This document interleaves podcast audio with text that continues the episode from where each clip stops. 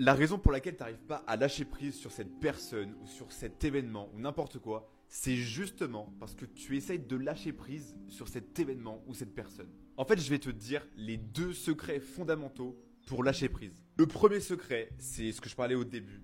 Si tu veux lâcher prise sur une personne, sur un événement ou un truc, en fait, tu dois lâcher prise sur l'émotion et le sentiment que tu as en ce moment. Bref, imagine que tu veux lâcher prise sur une personne, ok. en fait, tu vas pas essayer de lâcher prise sur les souvenirs que tu as avec cette personne, etc. Tu vas lâcher prise sur les émotions que tu as en ce moment lorsque tu repenses ou que tu te remets dans ces souvenirs-là. Parce qu'en fait, la chose qui fait que tu repenses et que tu souffres encore et encore de cette relation ou de cette chose, c'est parce que tu as une charge émotionnelle qui est associée à ces souvenirs.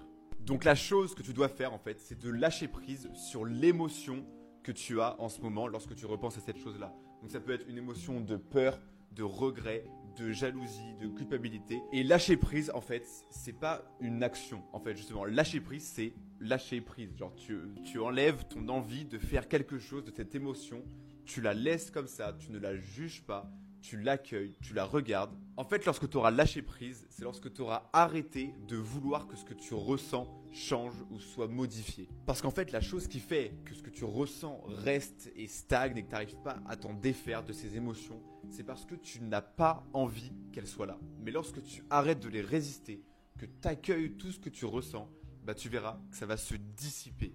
Fait, lâcher prise, c'est vraiment dans le mot. En fait, tu lâches prise. En fait, tu arrêtes de vouloir que ce que tu ressentes change. Tu arrêtes de vouloir que ça soit modifié ou que ça soit différent. Tu accueilles totalement ce qui se passe. Arrête de juger ce que tu ressens. Arrête de dire que c'est bien, mal, négatif, positif.